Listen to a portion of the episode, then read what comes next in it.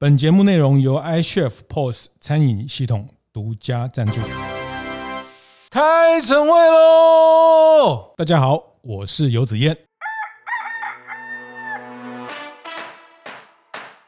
呃，这个很夯的某几个手摇茶品牌，那如果是你的话，你会怎么样去做好这个准备？我想，如果今天我自己是加盟者的话，我会先去注意哪些事情不能做。观念对了，店就赚了。欢迎收听大店长晨会。呃，这集我们大店长晨会邀请到的是一个很特别的呃法律的律师，好，那是拓维法律事务所的肖富廷肖律师。那他的外号叫 P 律师，哈。那我想先请 P 律跟大家打个招呼。啊，大家好，我是肖律师。好，非常简短哈。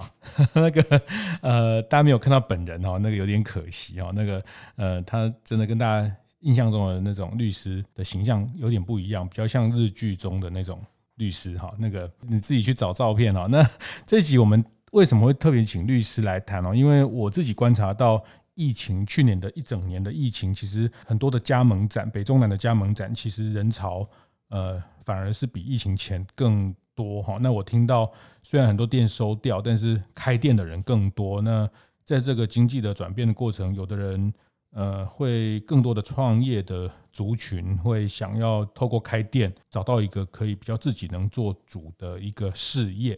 但其实这过程风险蛮大的哈，特别是开店的，我都说这个叫小白哈，就是 第一次去开店的哈，那或者是然后第一次开店就第一次就去做加盟的哈，因为在加盟展上面有很多的加盟的。品牌可以选择，那这是一个机会，也是一个挑战。就是说，对大家特别没有做过这个服务业经营的去加盟，会经常有一些法律的隐藏的风险。那这一期其实特别想请肖律跟一些创业者，或者是说想要加盟品牌的，不管手摇茶、早餐店哈，其实台湾也是一个加盟王国哈。那呃，这集我想把这个法律的部分是一个非常。高的隐藏性的成本，只要不出事都没事，一出事可能这个你大概前面的投资或者是所有的获利，大概就是一个一个学费哈。那呃，我想请皮律先呃跟大家谈一下，就是这一年疫情的过程，你你你看到的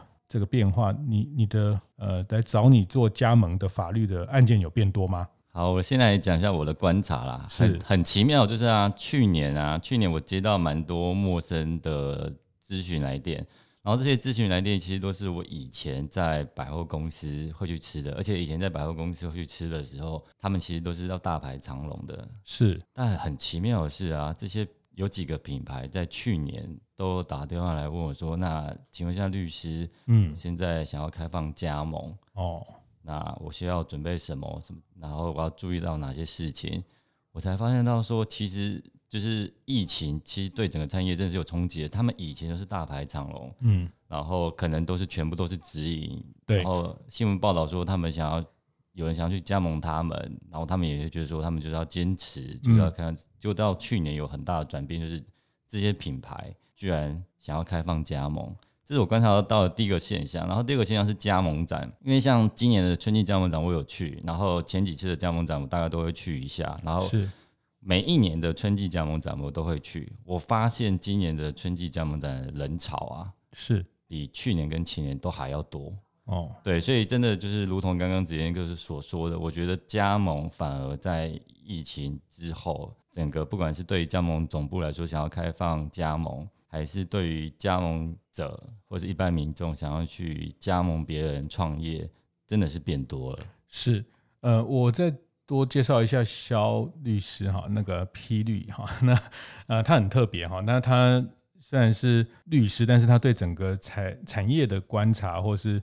呃，加盟的产业其实是非常非常熟悉哈，那也是台湾非常少数，呃，大概也是呃硕果仅存，不是啊？就是说那个台湾呃非常难得的这个专长在加盟的这个经验，其实呃其实很多公平会的一些会议都会咨询他，那包括他现在担任全国商业总会的张总的顾问哈，那台北大学的法律博士，之前他也在中央大学的产经研究所，所以他对于产业的变化，跟我想律师哈，就是有点像医生一样，有的医生擅长内科、外科、妇产科、精神科，那律师也是哈，有的对于呃这个民事的、刑事的，那对商业的诉讼，那对加盟这一块哈，那。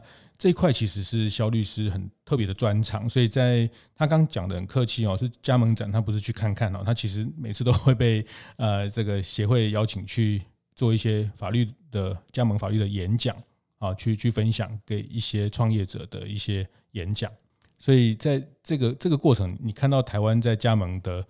这块的法律是很不健全，还是很 就对对想要加盟的人来说，台湾现在的这个这个法律的保护，呃，有很大的努力的空间。呃，应该是这么说，就是台湾现在，我先讲一下台湾现在关于加盟法律的一个现况。其实目前啊，台湾没有一个加盟的专法，是很多加盟总部或是加盟者都会觉得台湾有个加盟的专法。那为什么他们会觉得台湾有加盟专法？因为他们觉得台湾加盟发展很兴盛，所以应该是台湾有相相关的加盟法律，但其实上是并没有啦。嗯，那所以在这样的情况之下呢，有规范到加盟部分的法律，大概就是像一般的契约，一般契约就会牵涉到民法，然后然后因为这是牵涉到交易，所以会有公平交易法，他们会受公平交易法跟民法的规范。但是其实啊，其实最重要的，其实我觉得。今天一个节这个节目，我觉得最需要让加盟总部跟加盟者知道的是，台湾有一个公平交易委员会，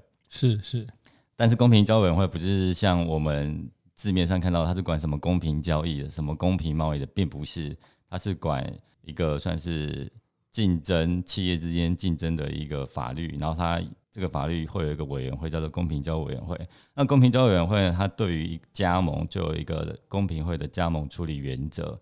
其实这个原则呢是非常非常值得的去看，不管是对于加盟总部来说，还是对于加盟者来说，他就去规范了加盟关系成立之前，双方必须要注意到哪些事情。其实他提供一个最基本的规范，所以我一直都会建议啊，如果一个加盟总部他要做一个诚实的加盟总部，是，或者是一个加盟者他想要到一个不一定赚钱，但是一定诚实的加盟总部。那就看这个加盟总部有没有依照这个公平会的加盟处理原则去做加盟。所以，呃，台湾没有加盟专法，对。所以在欧美国家是有这样的专法。对，其他国家像像日本啊，日本它它的独占竞争法，也就是他们的公平交易法，其实他们也有像像我们国家有一个加盟的处理原则。那同时，他们有个中小零售振兴法，它也是有去规范加盟。契约的时候，他必须要规范哪些事情，要揭露哪些事情。所以，肖律师的意意思是说，台湾的这一部分其实法规相对没有很完善，所以要加盟的人要更多的风险的意识吗？呃，其实如果讲实在话的话，我换个方式来讲哈，因为像我二零一五年的时候，我拿日本交流协会的奖学金，我去日本拜访了加盟相关的产官学。然后碰到一个东京大学博士毕毕业的老师，然后他其实长期钻研加盟，他就觉得啊，台湾的加盟之后的立法走向不需要不需要抄日本，因为他说日本有两个法律去规范加盟，是，但是日本的加盟其实也没有做的哦，就是纠纷还是一直常常有，所以其实也没有做的比较好，所以这时候又回归到。他他他给我的讲法是说了，他觉得是加盟总部跟加盟者有没有去注意到一些必要的点，而常常这些必要的点是法律没有规范到的啦。嗯、但是法律的一定要知道，因为法律是最基本的条件。是对。好，那那刚刚讲到就是呃，所以疫情这一年，不管是想创业加盟的人没有变少啊，那品牌开放加盟的品牌数也变多哈，像我自己从报道上。但我不知道这是不是你客户哈，比如说像呃这个报道上也曾之前有报道，像激光香香鸡哈，或是这些呃过去都是直营的，那现在也就做了一些加盟的的招募哈。那其实这个也是大家遇到了经营风险或这个变化之后，呃就就开始希望用一个群众募资或是公众的资源，其实它就是一个募众筹的概念嘛哈，就是大家一起。做一个事业的概念。那其实，呃，我觉得这个就是加盟的这这一年的变化哈。那呃，我想如果很务实的来说，就我今天就很想去加盟某一个品牌啊，比如说路易莎，比如说呃这个很夯的某几个手摇茶品牌。那如果是你的话，你会怎么样去做好这个准备？就是跟总部问什么啦？去跟你旁边的这些，你要开怎么去去建立自己的这个准备？你你会怎么做？我想，如果今天我自己是加盟者的话，我会先去注意哪些事情不能做。哦，怎么说？就像是那个巴菲特有一个合伙合伙的合作伙伴，他出了一本书，叫做《穷查理的那个》嗯。蒙格对，查理蒙格。那他里面就讲到啊，真的会做事或是聪明的人，其实是从反面去看，他要先去列出哪些事情不能做。是。那如果继续加盟，我会注意到哪些事情绝对不能做。第一件事情是绝对不要去加盟展冲动加盟。所以，如果我今天想要加盟，我只会去加盟展去挑我的品牌，多比较，而而不会贸然的就决定在当场签加盟契约或者加盟预约。但就很想加盟它，然后现场有这个 优惠，有这个前三个月免原原物料费用，反正现场很多诱因。但你觉得这还是有风险？还是有风险？因为毕竟羊毛出在羊身上，他给你优惠，那他一定好。对，所以第一点不要太冲动。第二点就是必须就是不要不要跟就是人多的地方不要去。嗯，为什么讲人多的地方不要去？当你觉得这个品牌很热门的时候，不要赶快继续加盟，因为在这个情况之下，你可能前面已经很多人加盟了。那在这样的情况之下，你可以赚到的钱，所以常常讲说加盟加盟者真的可以赚到比较多钱的，都是第一波。是。那为什么说人多的地方不要去？就像是。台积电六百块的时候要不要进去？嗯，七百块的时候要不要进去？不知道，那万一涨到一千块？但是，但是呢，如果假设你今天一百块或七十块，要不要进去？一定要嘛？可是这个，比如说很多品牌他们会有区域的限制嘛，比如说，呃，它方圆三公里、五公里不能开相同的品牌等等，这个也是一个基本的保障，但这些不一定。会实现嘛？就是说，这个这种规范确实是有这样规范，但是这样的规范呢，其实我觉得实际上来说的话，还是必须从整个业业态来看，还有地区。就像是我之前去南部的时候呢，就听说南部有家开的跟便利商店一样多的茶饮店，是对，大家应该都知道是哪个品牌，嗯、对。然后这家饮料是不知道。啊，然后有什么手的那种，对，有什么手的，有什么手的手的那一家，对，那这样子的话，其实它它应该也是有这一家我没有处理过，它应该也是有所谓的商圈保障，但是其实如果你即便有商业保障，但是你在同一个县市看太多的话，其实都会影响到消费者对你这个品牌的新鲜度，以及你想不想喝这品牌，以及他假设他在另外一家店喝过，发现自己没有这么喜欢的话，他也不会跑到你这家店去消费。所以其实店开太多，我觉得对于消费者来说还是会有影响的啊。对消费者，除非这个品牌它是必需品，是它必需品就是每天必须的，比如说像是咖啡店，所以我觉得还是必须从业态去看啊。嗯。对，所以我觉得两件事情不要做的，第一个就是不要冲动，特别是不要在加盟展冲动；第二个就是人多的地方不要去，因为假设如果今天我自己要加盟的话，我觉得会跳开热门的品牌，就像是股票啊，当人家都在追的时候，你也跟着追进去，就是不是把你的钱拱手给别人吗？是。然后不要做的事情之后，那我们再来看，我如果今天要加盟一个品牌，我觉得。除了像是挑一个结婚对象以外，同时也算是挑一个品牌，挑一个股票啦，挑一挑挑一张股票。选股的逻辑，对，选股逻辑，你必须要从产业来看，先从产业来看。那这个产业来看，你要怎么看呢？先看一下，我一定会挑我自己喜欢的。哦，对，没有喜欢的事情真的做不长久。然后再来是，我会看这个产业它现在竞争状况怎么样。那我从喜欢跟相对来说有前景或是不这么竞争的产业去挑。然后挑好了产业之后，就是挑品牌嘛。嗯，那品牌的部分呢，这时候我会想要找的是这个品牌是可以永续经营的，是可以永续经营，就是它这个品牌是好好的去做的。那怎么去看这个品牌他们好好去做？其实品牌跟创办人跟经营者是有关联的。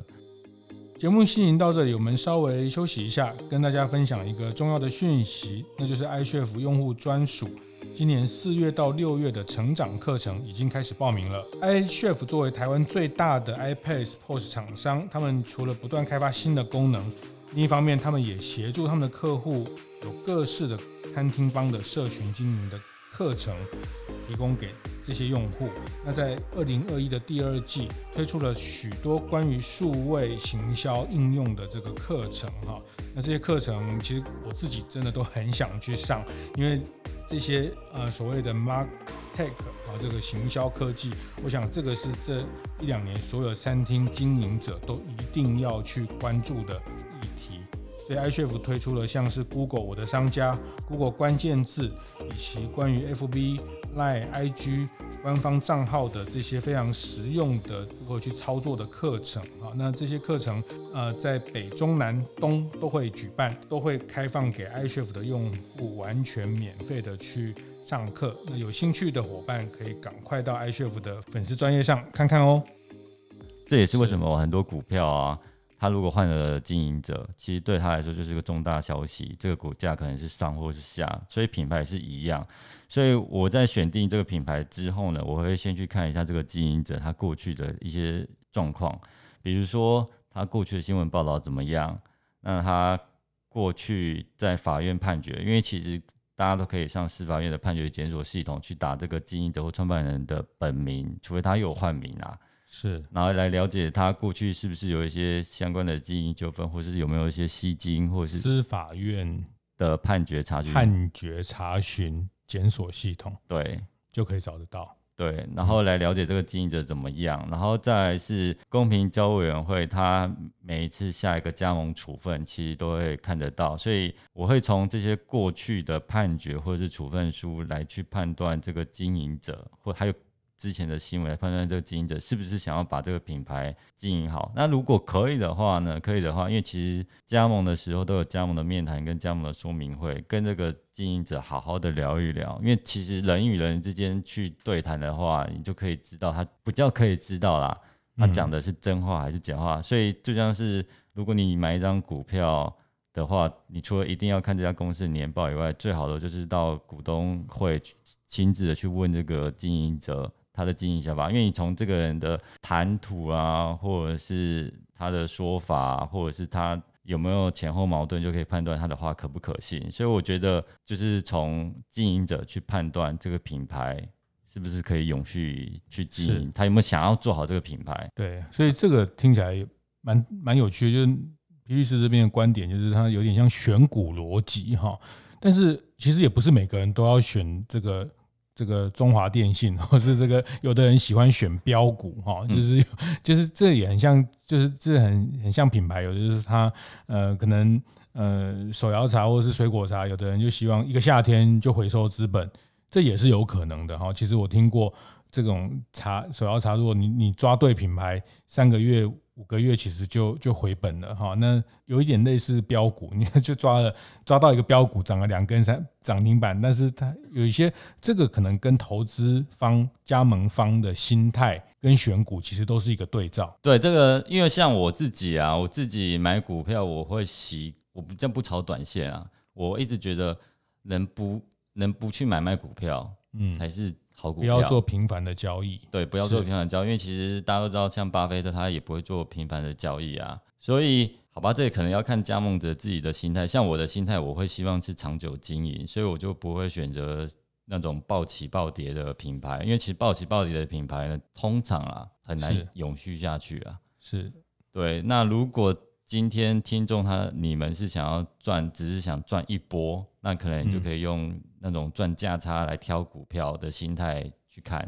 但是如果你想要把这个加盟店当做自己是一个可以经营二三十年，然后维持家计，然后又保有自己的时间跟空间，然后陪伴小孩子的话，就必须用长远的心态去看。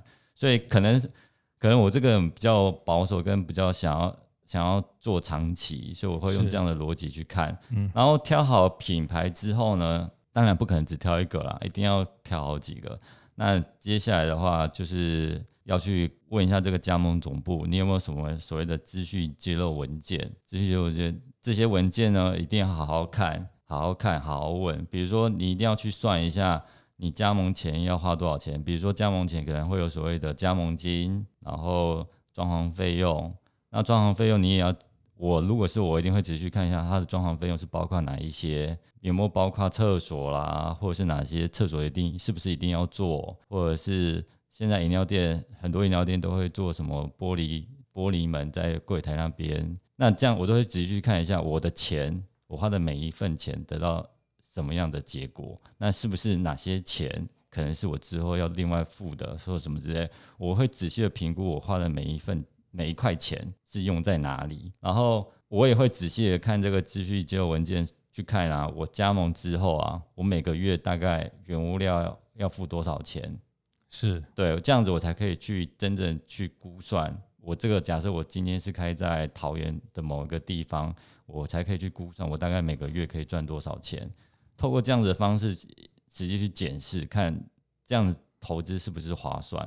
然后再来，我也会仔细的去看，因为其实加盟就是把别人的品牌拿来自己经营嘛，所以在这个情况之下，我会去查这个商标，嗯，是不是有注册？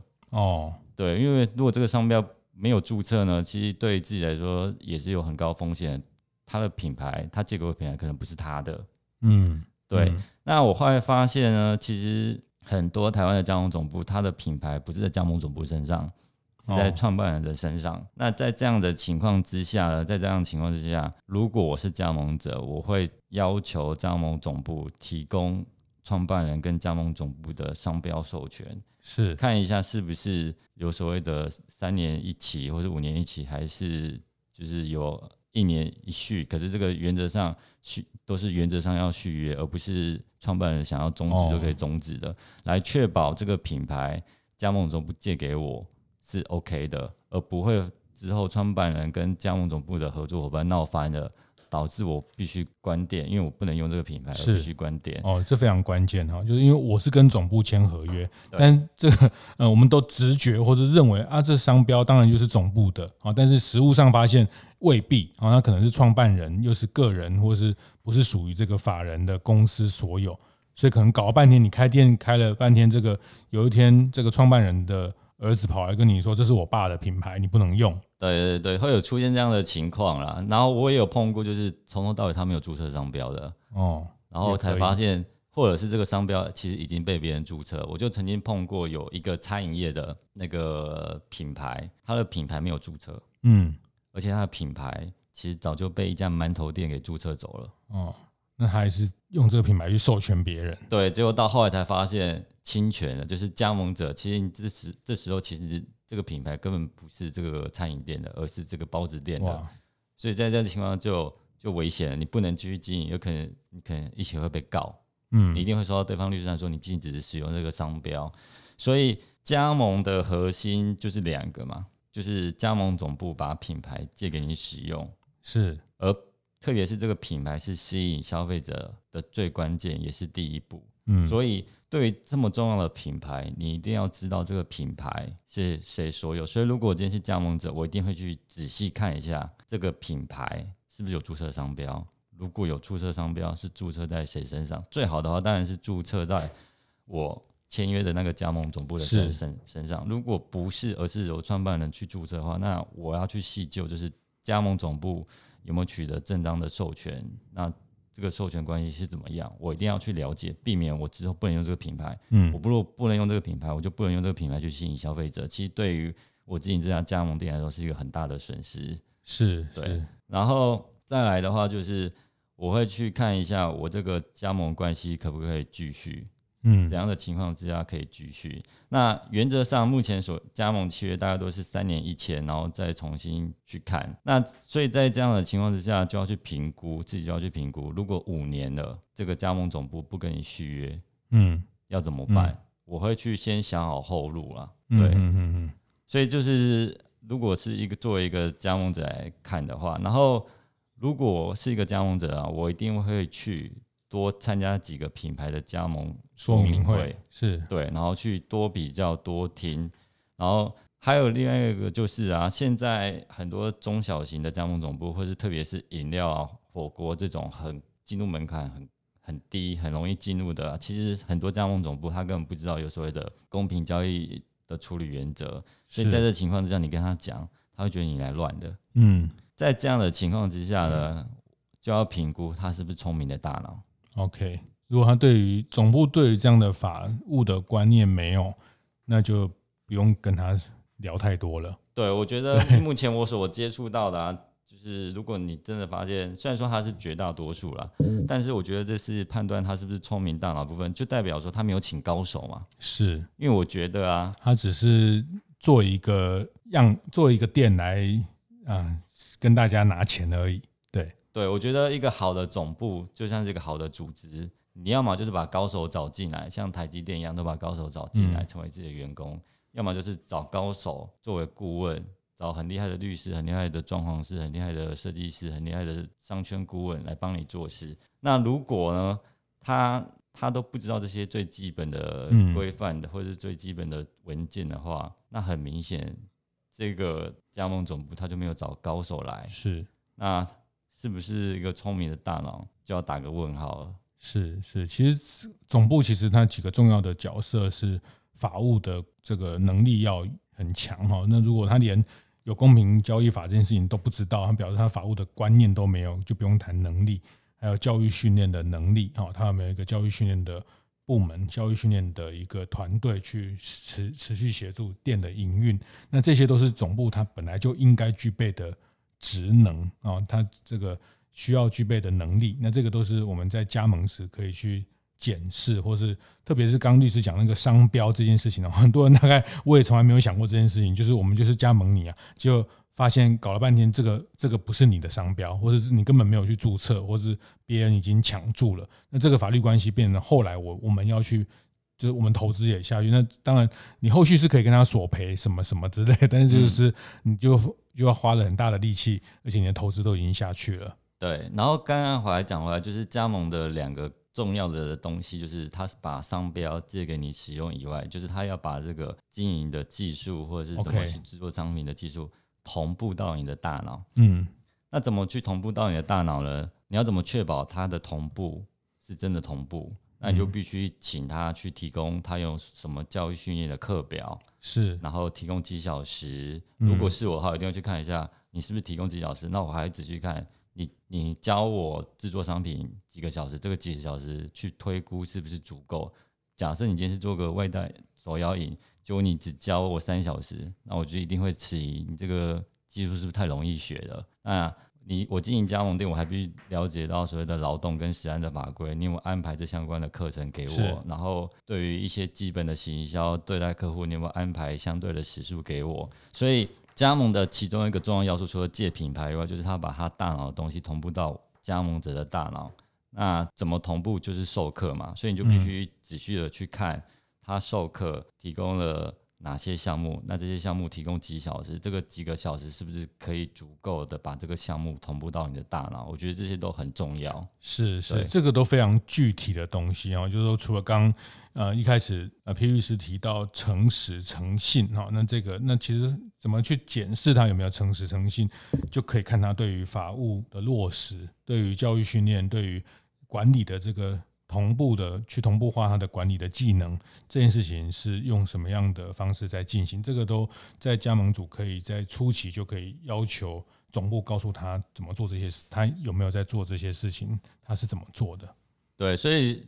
这时候就讲回来，如果到时候你发现他没有注册商标，或者是商标是掌握在创办人手上，而他不愿意给你看创办人跟加盟总部之间的一个，这对加盟来说就是个很大的风险。是，就是你挂招牌的品牌，竟然是竟然是别人的，可能而且可能之后会有高度可能不能使用。再来就是刚才讲到，他必须把他大脑的东西同步到你的大脑嘛。所以在这样的情况之下，你要去审慎的去看我是不是真的可以学学到东西，因为就碰过那种做饮料的啊，结果他其实他其实教的很简单，教的很简单，嗯、那这时候就要去想，那我干嘛这样嘛？就代表你很容易的被人家突破嘛。其实这也是从竞争力来看，如果他教给你的东西只需要几个小时，而这个关键的东西。就是造谣就是他关键的东西，可是他却只要几小时，就代表说他其实没有很强的竞争力啊。嗯，对，嗯嗯嗯、所以我觉得，那可能啊，一定会有碰到加盟总部说我就没有课表啊。哦，那这时候我就像是你买个课程，去补习班上个课程，总是需要课表嘛。那其实你去加盟一个，他其实就是他帮你上课。嗯，他如果连课表都没有提供出来，那我就很想问，你之前都没有加盟的提出这个问题吗？那你如果没有课表，你怎么按表操课？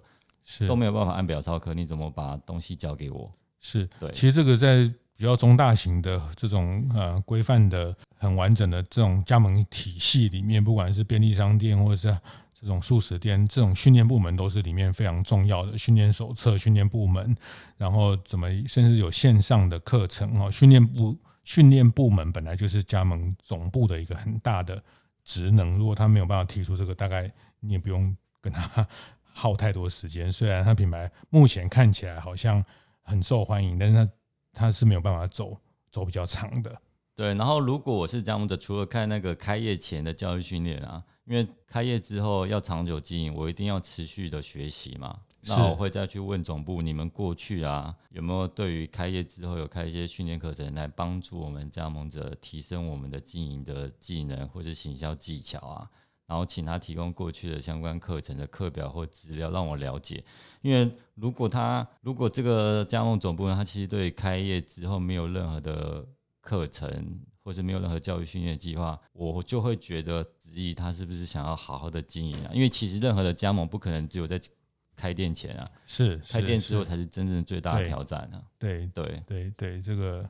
结婚之后才是 那个 这个婚姻的开始的挑战哈，我觉得这两点牢记住，就就我觉得这一集就值回票价了。就是一个是它的商标的授权的这件事情要非常非常一定要去查清楚，第二个是他的教育训练的呃课表的安排、训练计划啊，那他过去怎么做？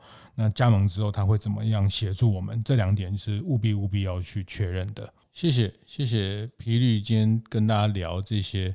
也许下呃就下礼拜好不好？我们下我们下礼拜再继续谈一集哈。我想就谈那个刚肖律师一开始讲，就是说他今年看到越来越多的总部开始想要做加盟哈。那我想今天呃也很多的大店长也有很棒的店，那现在也很多人想要加盟你的时候，你要怎么去开始做一个加盟的设计啊？那或者是甚至海外的加盟哈，很多海外。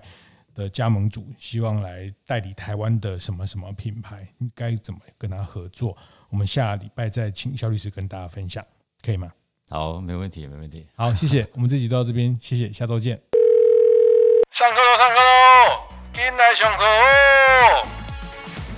和大家分享一个大店长工作坊的课程，这课程的主题是关于 OMO 全通路强营销。打通线下线上任督二脉。那课程的时间是四月二十八号在台北场，五月十一号台中场，那是一整天的课程哈。那为什么特别在这个时候谈 OMO？大家都知道，过去大家线上线下经营叫 O to O 哈。那其实特别是在疫情之后，O to O 已经不够了哈，已经现在已经要进入到 OMO。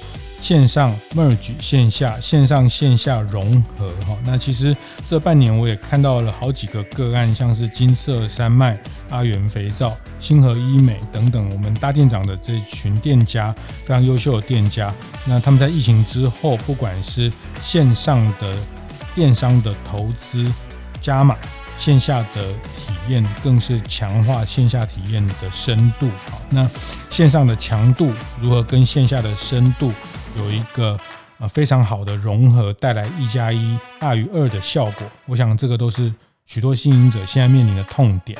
那我们邀请到的重量级的讲师，包括 Ruby 午茶的创办人洪宜芳 Ruby、邓师傅功夫名菜的执行长 Bill、卡格位的执行长王耀成等。哈，那呃详细的课程资讯，欢迎大家上大店长会客室粉丝团或者大店长俱乐部的社团。